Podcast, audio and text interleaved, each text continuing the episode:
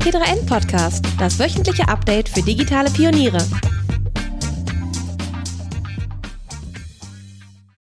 Hallo und herzlich willkommen hier beim T3N Podcast.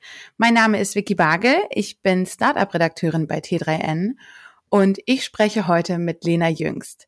Lena Jüngst ist Mitgründerin von AirUp und auch die Ideengeberin und wir wollen heute so ein bisschen darüber sprechen, wie es eigentlich ist, als Kreative ein Startup zu gründen.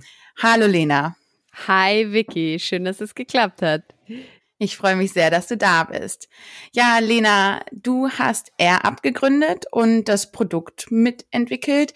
Für alle, die jetzt AirUp noch nicht kennen, erzähl uns doch mal kurz, was ihr eigentlich macht. Ja, gerne. Also äh, AirUp ist ein revolutionäres Trinksystem, sage ich gerne, das Wasser nur über Duft Geschmack verleiht. Bedeutet, dass äh, das Gehirn denkt, man denke, äh, man trinke etwas mit Geschmack, aber tatsächlich trinkt man nur pures Wasser. Hat den Vorteil, dass man keine Zucker, Zusatzstoffe, keine Kalorien etc. zu sich nimmt, aber trotzdem in den Genuss von ja einem aufregenden Geschmack kommt. Ähm, das heißt, wir wollen eine Alternative zu den Erfrischungsgetränken aus dem Supermarkt anbieten, die natürlich viele Zucker und so weiter ähm, normalerweise in den, in den Getränken haben. Genau. Aber der äh, Geschmack entsteht ja nicht so richtig durchs Riechen, oder? Was ist das Besondere bei euch? Ja, also das, also vielleicht noch ausführlicher. Also das System besteht aus einer wiederbefüllbaren Trinkflasche und den zugehörigen Duftpots. Die Duftpots, das sind so kleine Ringe, in denen der Geschmack sozusagen sitzt, die oben auf das, auf die Flasche aufgesteckt werden. Und wenn man aus der Flasche trinkt, dann saugt man Wasser und Duft an.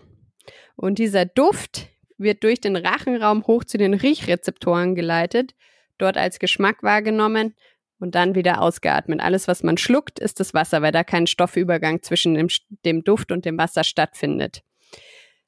Das Ganze basiert auf dem wissenschaftlichen Phänomen, das sich retronasales Riechen äh, nennt. Und es ist etwas, was eigentlich jeder kennt, weil das ähm, ganz natürlich auftritt, wenn man etwas isst oder trinkt. Also wenn man ähm, kaut, dann werden Aromen freigesetzt, die durch den Rachenraum eben hoch zu den Riechrezeptoren steigen und dort 80 Prozent unserer Geschmackswahrnehmung ausmachen. Nur 20 Prozent schmeckt man auf der Zunge, was viele gar nicht wissen. Und diese 20 Prozent sind auch nur in Anführungszeichen die Grundgeschmacksrichtungen. Also süß, sauer, salzig, bitter und herzhaft schmeckt man auf der Zunge. Alles andere, ähm, was dann auch ein Lebensmittel oder ein Getränk besonders macht, das passiert in der Nase. Super spannend. Ja, ich habe ähm, euer Produkt das erste Mal, glaube ich, im Sommer 2018 ausgetestet. Da haben wir uns das erste Mal auf einer Messe in Hamburg getroffen, glaube ich. Ah. Auf den Food Innovation Days oder so. Yeah. Ähm. Food Innovation Camp oder heißt es? Ja, genau, ja, irgendwie ja. so. Ich weiß ja. es gar nicht mehr ganz genau, aber da war ich tatsächlich wahnsinnig überrascht davon, wie das funktioniert. Und ich fand es super, super spannend. Also es erinnert auf jeden Fall sehr stark vom Geschmack dann an diese ähm, ja Wasser, die man so mit Geschmack, mit so Apfelgeschmack oder wer weiß was findet. Also jetzt keine Limo, sondern wirklich so ein, so ein leichter Geschmack. Das ist ganz angenehm. Ja, total. Ich glaube, das ist auch immer wichtig dazu zu sagen. Äh, nicht, dass da eine, eine, eine falsche Erwartungshaltung ähm, entsteht. Genau, also es ist vergleichbar mit so einem Volvic Touch oder so. Also da gibt es ja verschiedene Anbieter, die diese Wässer mit Geschmack anbieten. Äh, lustigerweise werden die immer als total gesund verkauft, sind es aber tatsächlich nicht, sondern auch da äh, ist äh, sehr viel Zucker und äh, ja, andere Zusatzstoffe drinnen, die wir quasi vermeiden. Das ist ja jetzt auf jeden Fall echt eine verrückte Idee. Wie seid ihr denn auf die Idee gekommen? Wie ist das entstanden? Ja, das äh, also grundsätzlich, also die Idee, du hast es ja vorher schon gesagt, ähm, ist mit meinem Mitgründer Tim äh, entstanden, damals in unserer Bachelorarbeit 2016. Ähm, und wir haben Produktdesign studiert. Ähm, und wenn man, wenn man ein Kreativstudium ähm, ja, absolviert, dann ist man sehr frei in der Themenauswahl für seine Bachelorarbeit. Und wir hatten damals ähm, einen neurowissenschaftlichen Vortrag gehört, ähm, der uns total fasziniert hat. Da ging es um unsere Wahrnehmung, wie die ganzen Sinneswahrnehmungen zusammenhängen und wie man sie vielleicht sogar beeinflussen kann.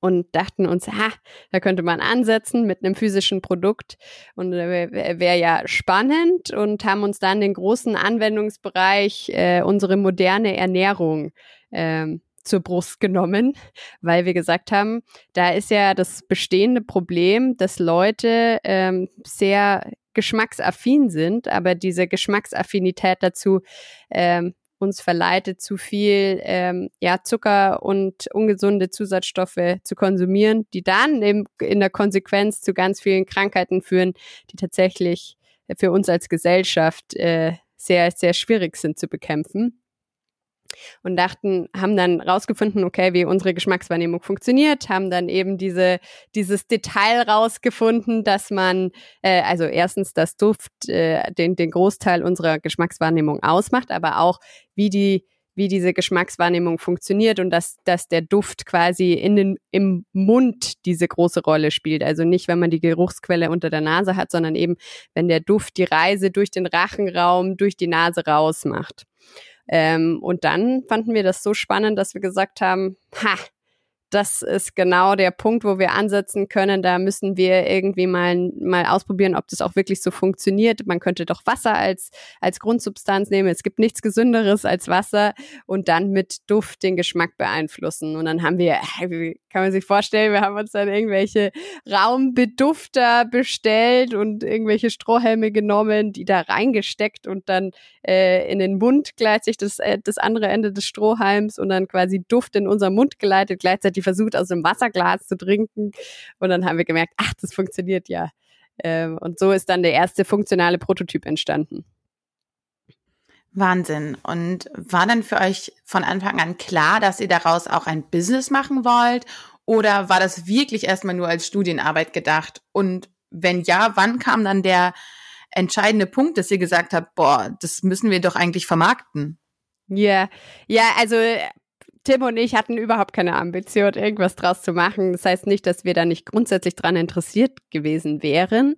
Ähm, aber wir hatten einfach auch keinen wirtschaftlichen Hintergrund. Das heißt, wir hatten, wir wussten überhaupt nicht, wie man sowas macht. Und dementsprechend haben wir auch nicht dran gedacht. Wir hatten dann beide schon unterschiedliche Pläne, was nach dem Bachelor, was wir, was wir weitermachen wollten. Der Tim wollte studieren gehen. Ich habe dann in Amsterdam bei Philips ein Praktikum gemacht und ähm, der, der ursprüngliche Gedanke dann eigentlich mehr daraus zu machen kam von Fabian, einem, also heutig, heutiger Mitgründer von uns, ähm, der damals, ja, also, also ein alter Bekannter von mir, der ähm, Lebensmitteltechnologie studiert hat und Ernährungswissenschaften, davor ähm, ja, Sterne, in einer Sterneküche Koch gelernt hat und äh, die Idee so spannend fand und gesagt hat, hey, ich suche gerade nach einem äh, passenden Masterarbeitsthema für mich und habe von der Idee gehört und ich finde sie super spannend. Ich würde für euch die Aromen weiterentwickeln. Und wir, wir hatten ja damals, also wir haben irgendwelche Backaromen ge genommen und irgendwelche äh, ätherischen Öle, die wir in dem Esoterik-Shop in Gemünd gefunden haben.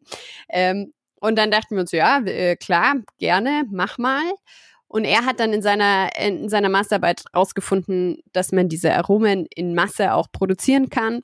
Und er hat auch rausgefunden, dass diese These, die wir damals aufgestellt haben, dass kein Stoffübergang zwischen dem Aroma, also dem Duft und dem Wasser stattfindet, dass die äh, richtig ist und dass die stimmt. Und ähm, als als er das rausgefunden hat, hat er gesagt, hey, die Idee ist so gut, äh, wir müssen was draus machen. Die kann nicht einfach hier in der Schublade äh, liegen bleiben.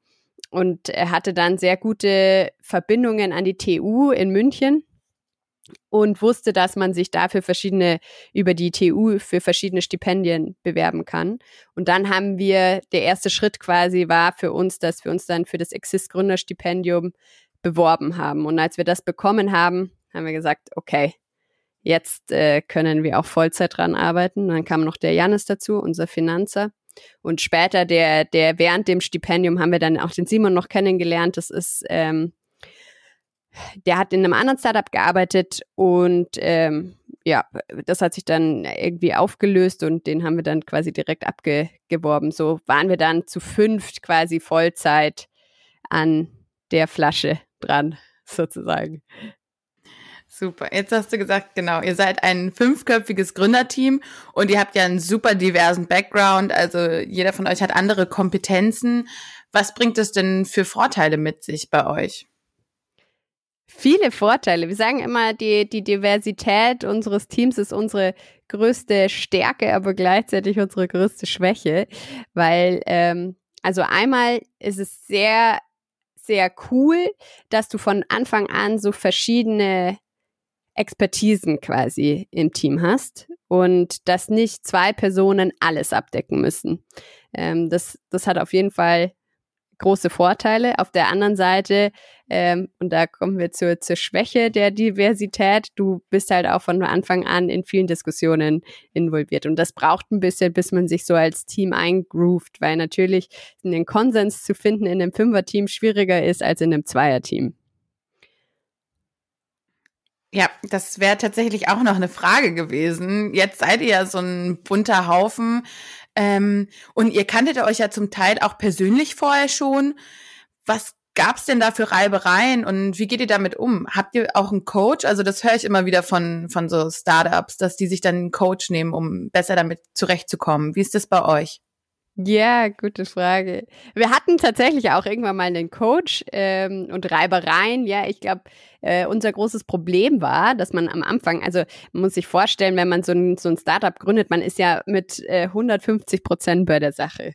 Also jeder ist emotional total involviert und auch mit seiner gesamten Energie und gefühlt Lebenszeit, weil es halt so so äh, so komplex ist und äh, so zeitaufwendig und so anstrengend.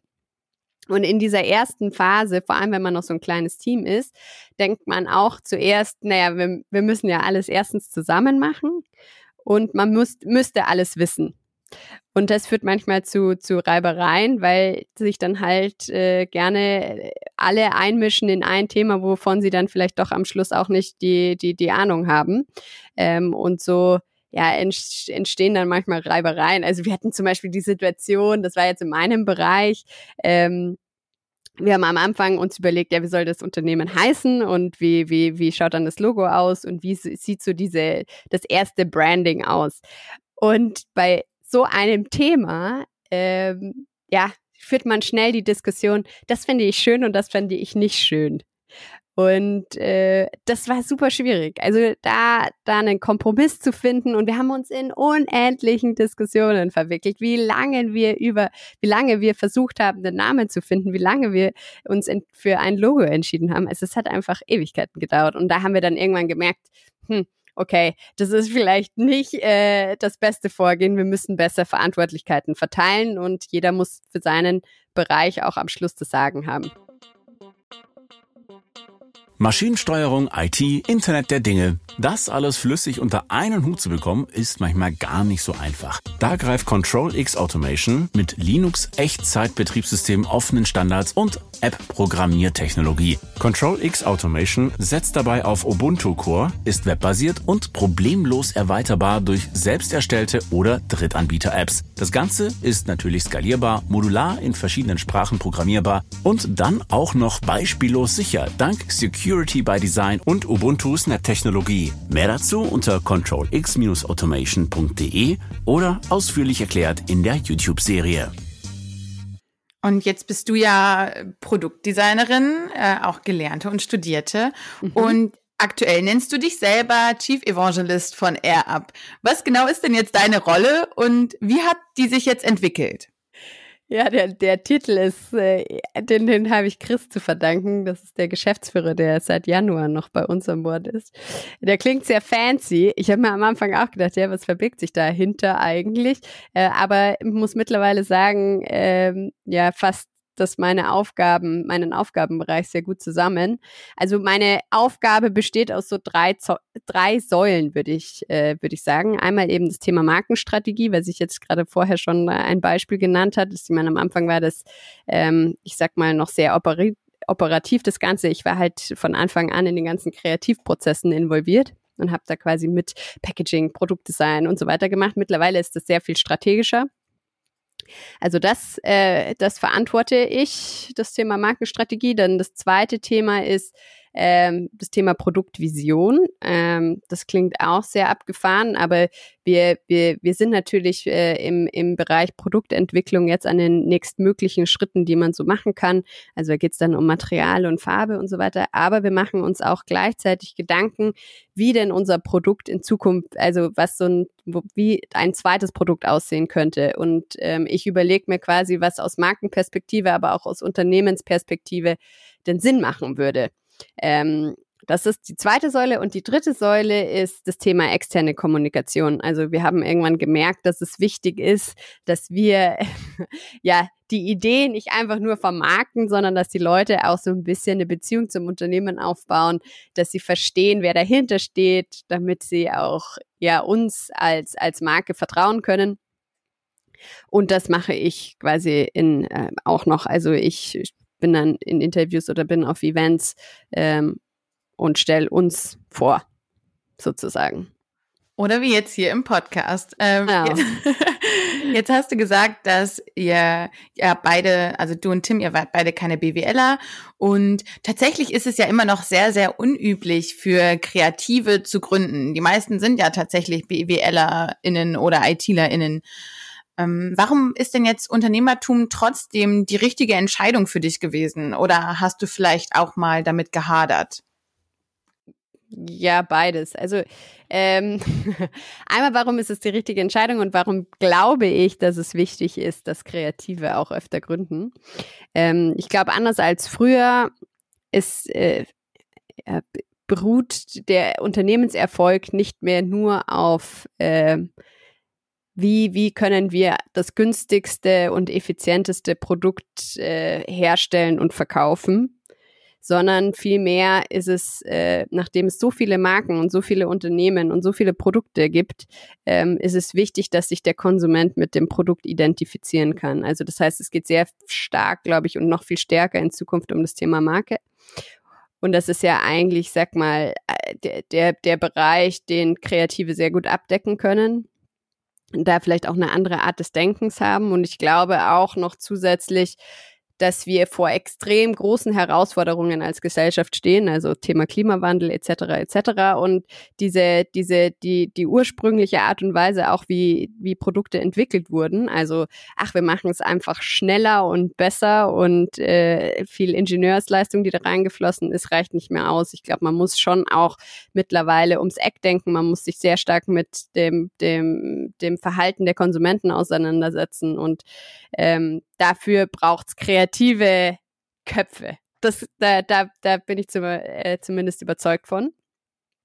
Und ja, aber auch ich habe gehadert, weil es natürlich gar nicht so einfach ist, der Schritt aus so einer Kreativwelt in die Unternehmenswelt, weil du oder zumindest ich und Tim ähm, haben im Studium sehr wenig mitbekommen von wirtschaftlichen Prozessen und wie man auch so rechtlichen Geschichten. Also das, das, das war nichts, was mir im Studium so nahegebracht wurde und ist sicher auch nichts, was mir total, äh, ja, ich sag mal, was mir in die Wiege gelegt wurde. Also ich bin keine, ich bin keine Zahl, ich bin kein Zahlenmensch zum Beispiel. Deswegen ist es auch gut, dass man sich als Team ergänzt. Ähm, aber der gehadert, ja, ich habe immer mal, klar, wenn man unter Druck steht, hadert man mal.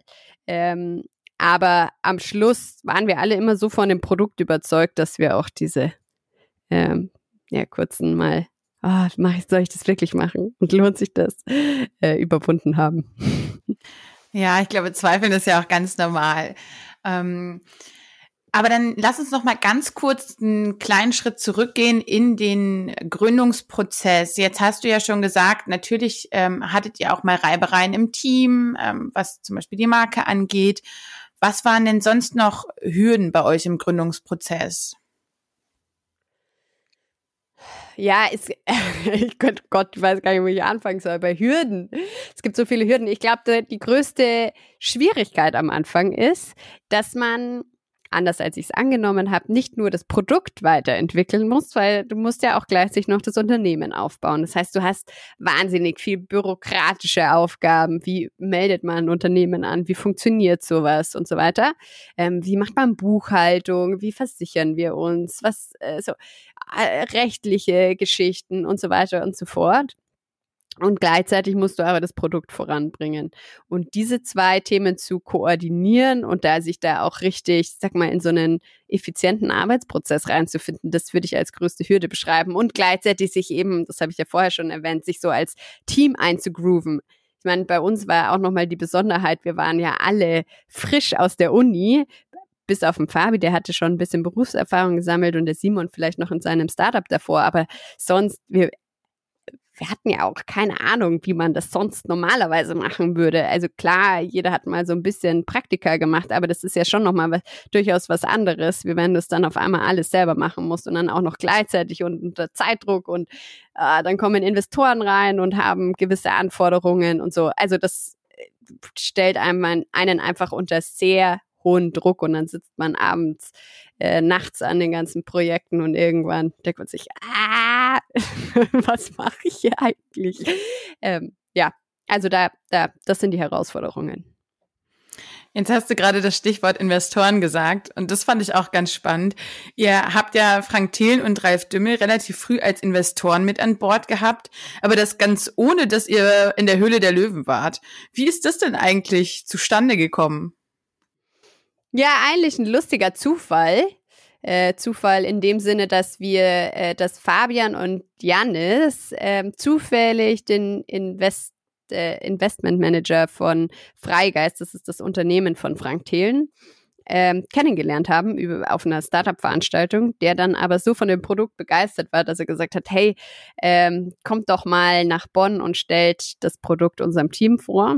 Äh, und die, äh, das Team, also Frank und seine Leute waren dann auch sehr begeistert und äh, waren dann sehr schnell überzeugt, was natürlich cool für uns war. Und dann haben wir äh, sehr offen darüber diskutiert, wo brauchen wir denn noch Unterstützung? Weil anders als man denkt, also Investoren sind ja nicht nur Geldgeber, sondern bringen auch viel Wissen mit und viel Expertise und ein großes Netzwerk und so weiter und so fort.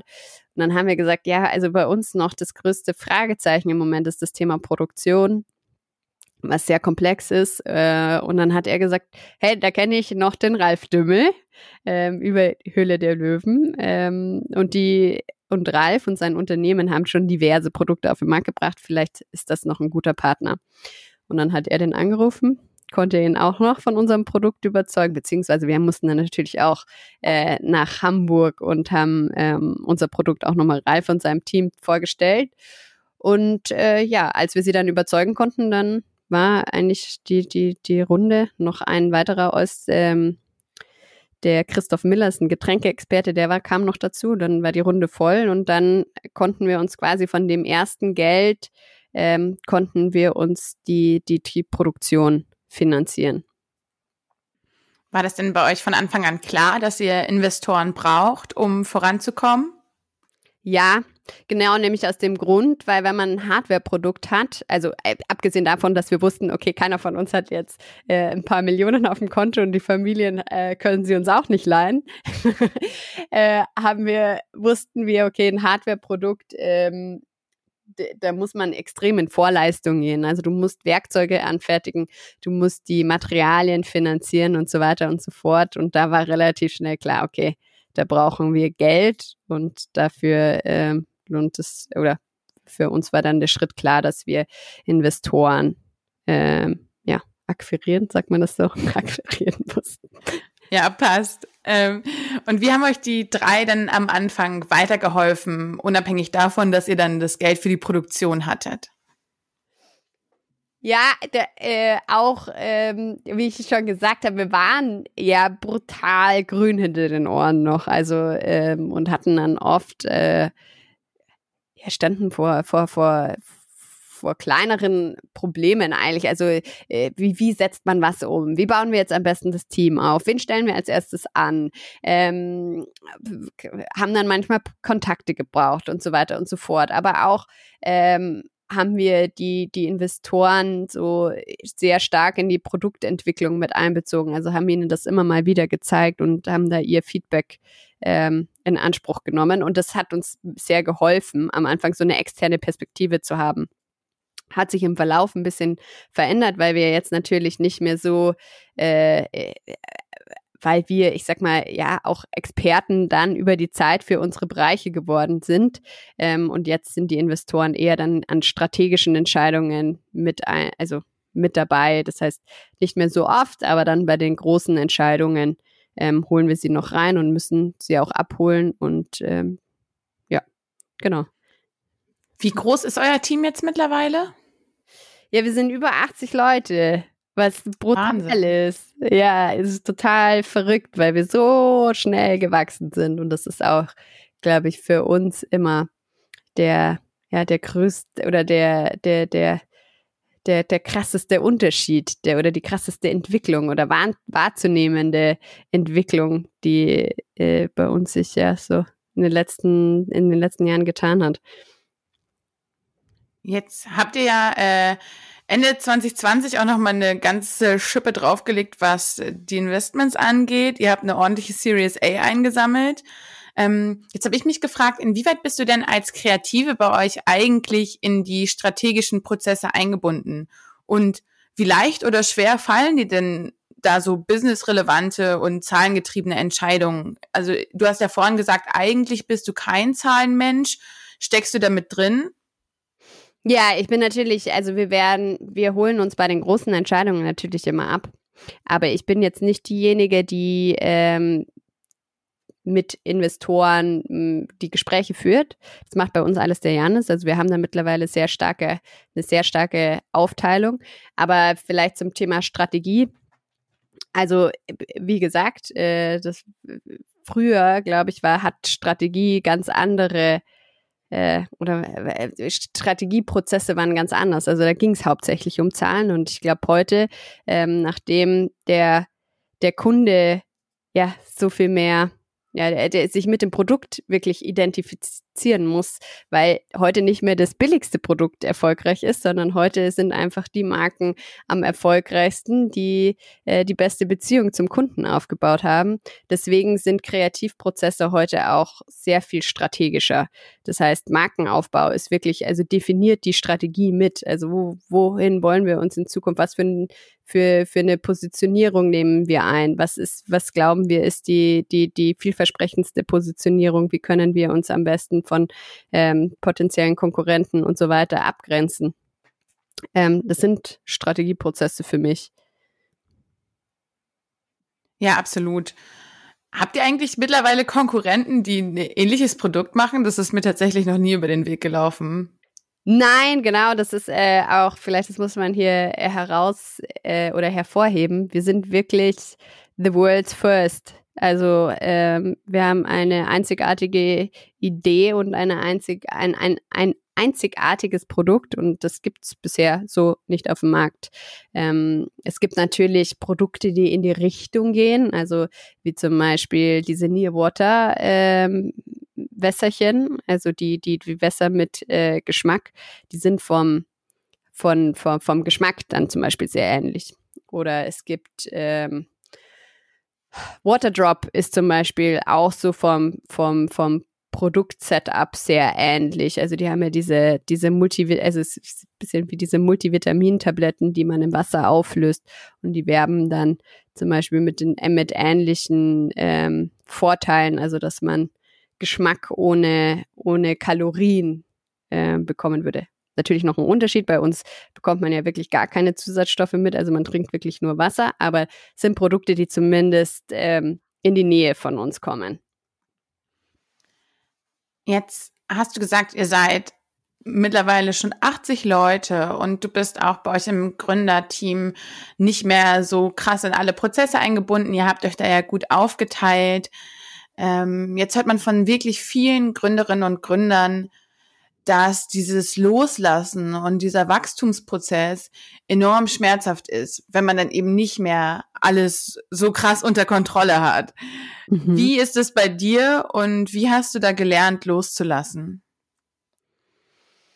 Ja, das ist echt gar nicht so einfach, weil, äh, wie gesagt, ich, ähm, man will ja irgendwie, man, man, man möchte alles unter Kontrolle haben, man möchte alles mitbekommen und man denkt, man muss es auch mitbekommen, was nicht stimmt. Ich, ähm, ich glaube, der, dieser Prozess, den vielleicht andere an genau der Stelle jetzt haben, den, äh, wo wir gerade stehen, den haben wir schon vorher gehabt, weil wir eben größeres Gründerteam waren und automatisch klar war, dass wir ähm, dass wir uns einfach besser aufteilen können und auch müssen, damit es effizient alles vonstatten geht. Das heißt, bei uns, glaube ich, war dieses Loslassen an früherer Stelle als bei anderen Teams. Aber es ist natürlich genauso ähm, genauso schmerzhaft, sage ich mal. Oder es ist manchmal ja, ist dann schwierig äh, loszulassen und man erwischt sich immer wieder an Stellen, wo man dann doch noch mal nachts in irgendeinem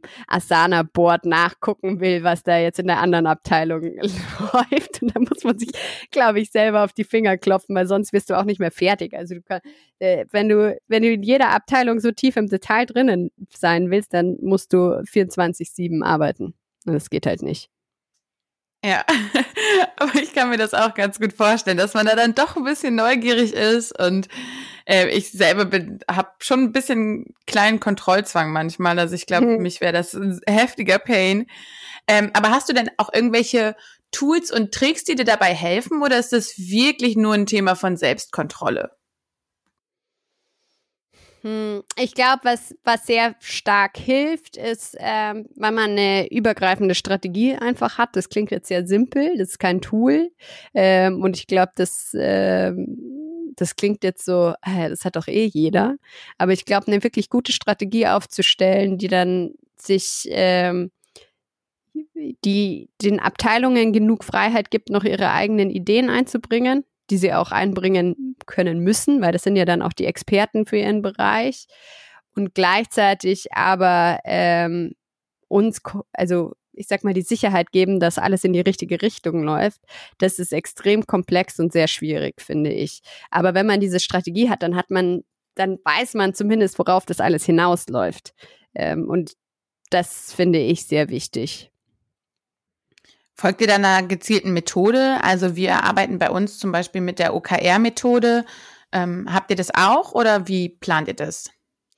Ja, so könnte man das nennen, wobei das gerade am Auf, im Aufbau auch noch teilweise ist. Also wir, wir haben da noch nicht uns 100% festgelegt, aber OKRs sind natürlich, äh, ich sag mal, das Ziel. Ähm, aber so, so, so ganz hart ist, äh, konnten wir das noch nicht umsetzen, weil äh, man da, ich sag mal, auch den richtigen Zeitpunkt abwarten muss, bis man wirklich in diese OKRs übergehen kann und das dann alles so in sich greift, dass es auch funktioniert. Also es ist äh, gerade auch wirklich etwas, womit wir uns intensiv beschäftigen. Ja, das glaube ich. Also 80 Mitarbeitende, das ist ja auch so eine Größe, wo man da ähm, wirklich gut anfangen kann, sich stärker mit sowas auseinanderzusetzen. Zumindest ist das das, was ich aus anderen Unternehmen und Startups so mitbekomme. Ja, vielleicht auch da noch eine, eine Sache, was, was uns äh, sehr wichtig ist und ich glaube, was uns auch jetzt vielleicht zu anderen Unternehmen unterscheidet. Wir sind extrem transparent. Also äh, wir versuchen, und das ist ähm, ich meine, wie ich vorher gesagt habe, wir, wir sind sehr junge Gründer und wir wissen, dass wir aber Experten und erfahrene Leute auch uns an Bord holen müssen, um wirklich äh, erfolgreich zu sein. Dementsprechend haben wir gesagt, naja, es bringt jetzt nichts, dass wir ihnen vorschreiben, wie sie welche Aufgaben zu erledigen hätten, weil sonst hätten wir sie nicht anstellen müssen. Äh, wir versuchen eher diese, diese Führungs ich so eine, eine Linie vorzugeben, indem wir alle, alle Prozesse offenlegen. Also jeder Mitarbeiter hat Zugriff auf Zahlen. Jeder weiß, ähm, was die Gedanken waren, wenn wir neue Investoren on Board holen ähm, und so weiter und so fort. Also wir, wir geben Kontext und erhoffen uns davon, dass ähm, die Mitarbeiter einfach genau wissen, ja, wie sie zu entscheiden haben, weil sie den Überblick über die, die, die anderen Abteilungen auch haben. Und hat das von Anfang an gut für euch funktioniert? Und vor allem jetzt auch in Zeiten der Pandemie, wo alle im Homeoffice sitzen. Also ich selber empfinde das als sehr bereichernd, wenn die Mitarbeitenden äh, mehr Freiraum haben und nur einem groben Fahrplan folgen müssen. Aber ich höre auch öfter mal, dass es schwierig ist für Leute, die eher eine strenge Führung brauchen. Ja, nee, also für uns hat es von Anfang an sehr gut funktioniert. Klar, du, ich glaube, man, man überlegt sich schon manchmal, das ist dann auch wieder so eine Kontrollabgabe, ne? Also wenn man, äh, wenn man alle Daten offenlegt, wenn man alles offenlegt, dann hat man vielleicht schon mal an der anderen, ein oder anderen Stelle äh, Bedenken, ja, okay, könnte das, wenn das alle wissen, könnte das vielleicht mal die, die Mitarbeiter aus dem Konzept bringen, wenn mal irgendwie, wo was nicht so läuft, wie es laufen sollte oder andersrum, äh, lehnen sie sich im, im Stuhl zurück, wenn sie merken, es läuft alles total gut. Ähm, das sind schon Gedanken, die man hat, aber insgesamt kann man sagen, es hat für uns sehr gut funktioniert und man muss auch dazu sagen, wir suchen auch wirklich aktiv Leute, die damit umgehen können. Also wir suchen keine äh, Mitarbeiter, die man so an die Hand nehmen muss und die, die nicht selber arbeiten können, sondern wir suchen Leute, die ähm, mit dieser Transparenz ja, die, die diese Transparenz erstens suchen und zweitens sich aber selber ähm, ja, organisieren können und äh, selber selbstständig arbeiten können. Jetzt hast du das Thema Erfolg angesprochen. Und bei euch muss man ja wirklich sagen, ihr seid innerhalb sehr kurzer Zeit sehr erfolgreich geworden. Ähm, ihr fahrt mittlerweile Millionen Umsätze. Was macht es denn mit dir auch? Also hättest du damit gerechnet? Wie gehst du jetzt damit um? Ja, ich glaube, das ist so lustig, weil ich das letzte schon öfter gefragt wurde und jetzt äh, dann liest man irgendwie Schlagzeilen, wo da steht, da ist die, die äh, wir wurden zu Millionären gemacht oder so. Und ich glaube, man muss da schon dazu sagen, dass das ja anders läuft. Also auch wenn wir Millionenumsätze ähm, einfahren und auch wenn wir große Summen von Investoren ähm, bekommen, dann gehen die ja aufs Unternehmenskonto. Und für mich persönlich, also mein Lebensstil oder so, hat sich überhaupt nicht verändert. Also vielleicht gebe ich im Moment mehr Geld fürs Essen aus, als jetzt ich das noch vor zwei Jahren gemacht habe. Aber sonst hat sich für mich überhaupt nichts verändert. Ich meine, ähm, und auch zu der, zu der Frage nochmal, also wir, ich, ich ich glaube, wir sind alle extrem mit ja eigentlich keinen Erwartungshaltungen in dieses in diese Gründung gegangen, weil wir es einfach alle nicht geplant hatten. Also wir sind da alle irgendwie reingestolpert und haben haben immer auf den nächstgrößeren Schritt zugearbeitet. Und ähm, dann erwischt man sich schon klar an so Stellen wie äh, die Series A, als die jetzt abgeschlossen wurde, saß ich vor meinem Rechner und dachte, mh, cool, jetzt haben wir 18 Millionen mehr. Aber ich habe mir dann, es war auch im Homeoffice, ja, ich konnte nichts machen, konnte nicht feiern gehen, habe mir dann ein Gläschen Rotwein eingeschenkt und dachte, ja, schön. Äh, ja, es erleichtert jetzt einiges. Aber so natürlich die direkte Auswirkung spürt man gar nicht so, wie man immer denkt. Ja, tatsächlich hätte ich mir jetzt auch gedacht, dass das für euch als Gründer in, in, in, eurem Lebensstil gar keinen Unterschied macht, weil natürlich ist das Geld, das ins Unternehmen fließt. Ähm, aber wenn man eigentlich gerade erst aus dem Studium so frisch gegründet hat und vielleicht gar nicht so ein wahnsinnig zahlengetriebener Mensch ist, ähm, mich persönlich würde das schon, glaube ich, manchmal sehr überraschen, da dann noch mal mit ein bisschen Distanz drauf zu blicken und zu denken, wow, krass, jetzt haben wir das innerhalb so kurzer Zeit so groß werden lassen. Was für ein, was für ein Ding. Ja, das, ja, das stimmt schon. Also das, das, das stimmt schon. Ich glaube, man, das muss man auch machen, weil sonst, äh, du, die, also äh, man gerät sehr schnell in ein Hamsterrad rein. Deswegen gibt's, vergisst man das manchmal tatsächlich, sich auch rauszunehmen und das nochmal von der Ferne aus quasi zu betrachten und zu sagen, alter Faller, äh, nicht schlecht. Also man muss sich schon manchmal auch auf die Schulter klopfen, glaube ich. Es ist schon wichtig, dass man da auch äh, sich eingesteht. Also was heißt eingesteht? Das klingt so negativ, aber äh, sich bewusst macht, äh, dass das alles extrem gut gelaufen ist. Und ich glaube, vor allem zu Corona-Zeiten kann man da äh, sehr, sehr dankbar sein, dass das für uns gerade alles so gut läuft und ähm, es läuft ja im Moment leider nicht für alle äh, gut und da sind wir brutal dankbar für und das ist auch cool. Und ich glaube zusätzlich für mich als Kreative und nicht als Zahlenmensch, der, das Schönste an, an meiner Situation im Moment ist, dass ich so viele Freiheiten genieße und dass ich so meine meine Ideen und meine Wertvorstellungen so einbringen kann in, in das Produkt und in das Unternehmen und das ist äh, super geil und das kann man in kaum einem anderen Unternehmen, weil man als, als, als Designer oft halt eben an, an, unterem, an dem unteren Ende der Kette steht. Ganz am Anfang hast du auch angedeutet, dass deine Aufgabe gerade vor allem ist, zu überlegen, welche Produkte ihr vielleicht noch in eurem Unternehmen entwickeln könnt.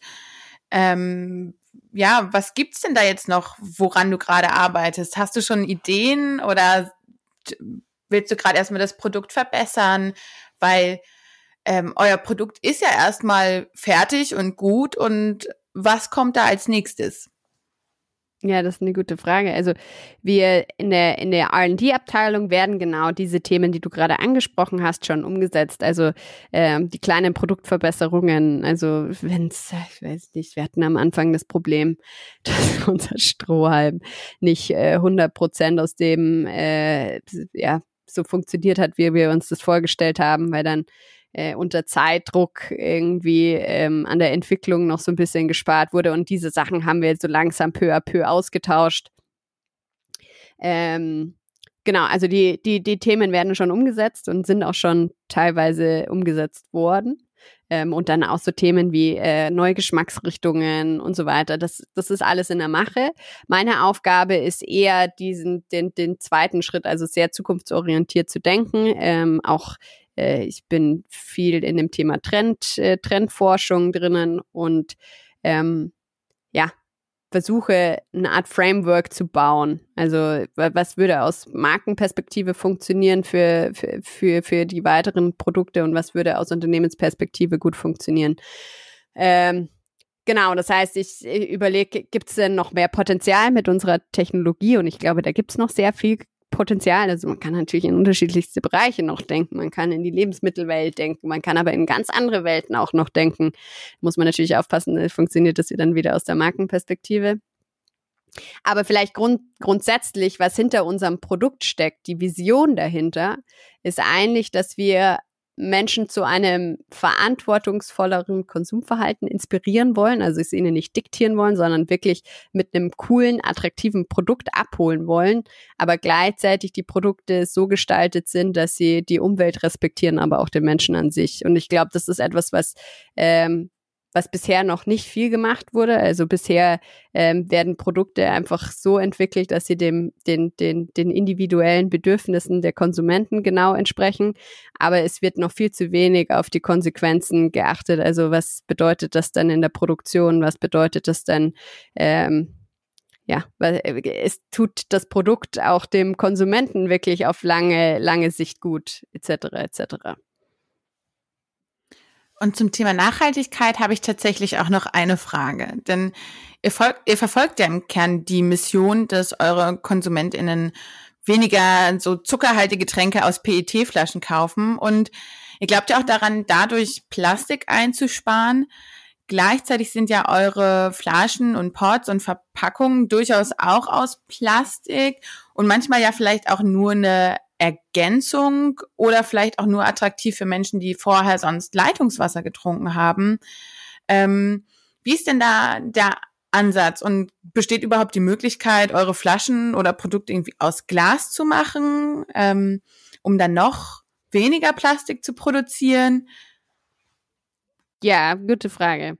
Also erstmal vorab, ich glaube, äh, das Problem auch noch, ein, ein großes Problem ist im Moment, dass noch äh, das sehr unterschiedliche Wissensstände in der Gesellschaft kursieren, was äh, nachhaltig ist und was nicht. Zum Beispiel ist die Produktion von Glas ähm, deutlich aufwendiger und emissions äh, ja, also stößt mehr äh, CO2 aus als jetzt die, die Produktion von Plastik. Allerdings muss man da auch wieder den ganzen Zyklus betrachten, etc. etc. Also zu sagen, Glas ist nachhaltiger als Plastik, kann man eigentlich de facto nicht. Also nicht, äh, wenn man wenn man dieselbe, ich sag mal, denselben Lebenszyklus äh, im Auge hat. Also wenn, wenn das Produkt gleich lang benutzt wird. Es macht natürlich einen Unterschied, ob du One-Way oder äh, also One-Way-Bottles quasi verwendest, also Einwegflaschen oder Mehrwegflaschen. Aber ähm, wenn man an Mehrwegflaschen denkt, kann man nicht sagen, Glas ist nachhaltiger als Plastik. Das einmal vorab. Aber wir haben natürlich, klar, äh, uns ist bewusst, dass wir im Moment ähm, noch Plastik, Kunststoff für unsere Pots verwenden. Die sind zwar recycelbar, unsere, unsere Pots, und ja, sehr effizient. Also unsere Pots ersetzen auch ähm, dadurch, dass die mindestens fünf Liter Wasser aromatisieren, ähm, mindestens fünf PET-Flaschen, wenn man es so vergleichen möchte, mit äh, einem ähnlichen Geschmackserlebnis also mit Getränken, die ein ähnliches Geschmackserlebnis haben wie diese, diese Volvic Touch oder ähnliches. Ähm, und gleichzeitig muss man dazu sagen, dass wir auf der Suche sind nach anderen Materialien, aber das große Problem ist noch, dass unsere ähm, dass die Aromen dem Material entweichen, wenn die nicht richtig dicht sind. Also im Moment ist noch das Problem mit diesen ganzen Composable Plastics etc., dass die nicht aromadicht sind. Ähm, aber da sind wir gerade in der Entwicklung und suchen auch nach nachhaltigeren Lösungen. Okay, ja. Beantwortet das die Frage?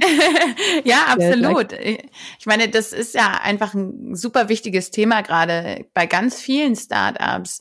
Ähm, nicht nur etwas zu gründen, das gut skaliert und mit dem man schnell viel Geld machen kann, sondern eben auch etwas zu gründen, mit dem man Impact hat, mit dem man die Welt ein bisschen besser gestalten kann. Denn das Thema Klimawandel lässt sich einfach nicht wegdiskutieren. Mhm. Und ähm, ja, da zu schauen, was für Ansätze es gibt, ähm, finde ich ganz, ganz spannend. Habt ihr denn Verfolgt ihr denn bei euch im Startup noch andere Ansätze, um nachhaltiger zu werden? Also kompensiert ihr euren CO2-Fußabdruck oder wie läuft es bei euch? Ja, wir sind jetzt gerade klar, also wir versuchen auch natürlich intern eine Kultur zu leben, die äh, zum Beispiel, dass wir MVV-Tickets supporten und so weiter. Also dass wir auch wirklich intern ähm, ja eine gewisse einen gewissen Lifestyle versuchen zu etablieren, der auch äh, ja, nachhaltiger ist oder der das auch ähm, supportet quasi, wenn man irgendwie mit dem Fahrrad in die Firma kommt oder so oder öffentliche Verkehrsmittel nutzt, anstatt immer mit dem Auto zu fahren. Also es sind so kleine Sachen, wo wir gerade äh, dran sind. Ähm, aber natürlich sind wir auch an einem Produkt, also wir denken in unterschiedlichste Richtungen. Äh, nur über die Pots nachzudenken ist natürlich nicht das, äh, das Allheilmittel, sondern wir überlegen noch, wie man auch an anderen Stellen ansetzen könnte also zum Beispiel ähm, wissen wir, dass im Moment die, ähm, dass wir noch die Transportwege verkürzen können und versuchen gerade die Produktion näher zu uns ranzuholen. Also es, man kann noch sehr viel verbessern und äh, da sind wir an, an, an allen Stellen dran. Aber es geht leider nicht so schnell. Man wünscht sich immer, dass es von heute auf morgen geht, aber es ist leider nicht so. Ja, das stimmt. Aber dass das Bewusstsein in der Startup-Szene doch recht weit verbreitet ist, das finde ich immer ganz schön zu hören. Ähm, aber jetzt, bevor wir gleich zum Ende kommen, würde ich ganz gerne doch nochmal darauf zurückkommen, wie du als Kreative arbeitest. Denn viele interessiert ja vielleicht auch, oder eventuell haben wir Hörerinnen und Hörer, die entweder selber ähm, Kreative sind und überlegen zu gründen. Gleichzeitig kann es ja auch für diejenigen interessant sein, die dann doch eher den BWL-Background haben und mal schauen wollen, wie du eigentlich auf neue Ideen kommst. Also gibt es da einen bestimmten Prozess, den du verfolgst, wie du ja neue Ideen entwickelst, kreativ arbeitest? ah, das ist eine super, äh, super gute Frage und ich glaube, eine ganz klare Antwort gibt es da nicht drauf, weil ich kenne sehr viele kreative Leute und sehr viele Designer und jeder hat eine andere Art und Weise, wie er auf neue Ideen kommt. Grundsätzlich glaube ich, ähm, in der, in der Gestalterwelt gibt es verschiedene Tools, die man nutzt, um sich Art Frameworks zu bauen. Also, weil wenn du, wenn du jetzt ein Problem hast und du willst eine Idee dazu entwickeln, dann kannst du im Normalfall in unterschiedlichste Richtungen gehen und kannst dich extrem verfransen und meistens kommen einem super geile Ideen, die passen dann aber vielleicht gar nicht mehr richtig zu, zum Problem. Das heißt, man versucht erstmal den Bereich, in dem man Ideen entwickeln will, einzuschränken. Das ist wie ja, sich einfach so einen Bereich abzustecken. Und ähm, dann ist es, wenn man diesen Bereich hat, dann geht es auch viel um, um Recherche. Also ich ziehe mir, pf, keine Ahnung, wirklich unterschiedlichste Sachen rein. Ich lese dann viel oder höre Podcasts zu dem Problem oder äh, was weiß ich. Ich meine, auch damals, als wir die Idee entwickelt haben, die, der, der, der Ursprung für dieses retronasale Riechen, das war äh, so der Schlüssel zum Erfolg war, sage ich mal, da haben wir aus so einem Paper von irgendeinem Wissenschaftler äh, äh, haben wir das erste Mal davon gelesen. Also man muss wirklich sich viel informieren. Und dann, ich glaube, ist die, die Aufgabe des Kreativen, diese unterschiedlichen Informationen zu verknüpfen in einer Idee. Also man hat dann, ich glaube, das ist, äh, das würde ich auch als, als, als Kreativität bezeichnen, wenn man diese unterschiedlichen Punkte quasi verbinden kann.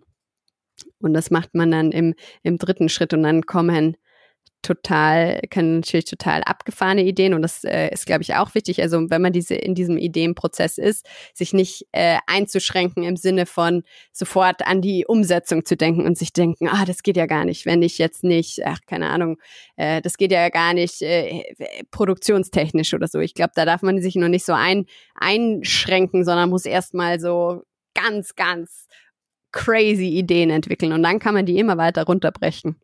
Und am Schluss äh, kommt man dann zu einer Idee, die sich auch umsetzen lässt. Klingt jetzt auf jeden Fall nach einer Mischung aus ganz vielen verschiedenen wilden Gedanken und durchaus einem strukturierten Prozess. Also das ist jetzt nicht so, als würde dir morgens unter der Dusche einfach so von jetzt auf gleich was einfallen und dann ist die Idee fertig. Nee, ich glaube, das ist immer, was äh, Leute denken. Ich glaube, auch selbst in unserem Gründerteam ist es manchmal noch so, ach ja, aber dann seid ihr doch, ihr habt doch damals dann, ich meine, das hört sich immer an, als hätte man einen Joint geraucht und dann ist man äh, schwuppsdiwupps, kommen eine die Ideen. Ich meine, manchmal ist es schon so, dass, äh, nicht das mit dem Joint rauchen natürlich, äh, aber dass die, äh, dass die, äh, dass die Ideen einfach so aufploppen. Aber ich glaube, um in einem Team und unter bestimmten Bedingungen und effizient und so Ideen zu entwickeln, braucht es eine gewisse Struktur, sonst kannst du dich eben extrem, äh, kannst dich extrem verfransen und viel Zeit verlieren. Ja, das glaube ich gerne.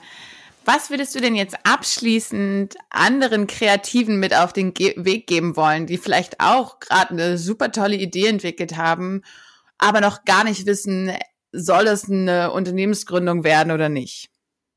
Ja, probiert's aus, macht's auf jeden Fall. Ähm, ich kann auf dem Weg mitgeben, sucht euch auf jeden Fall ein diverses Team, sucht euch die richtigen Leute, die dann auch euer, eure Idee Realität werden können.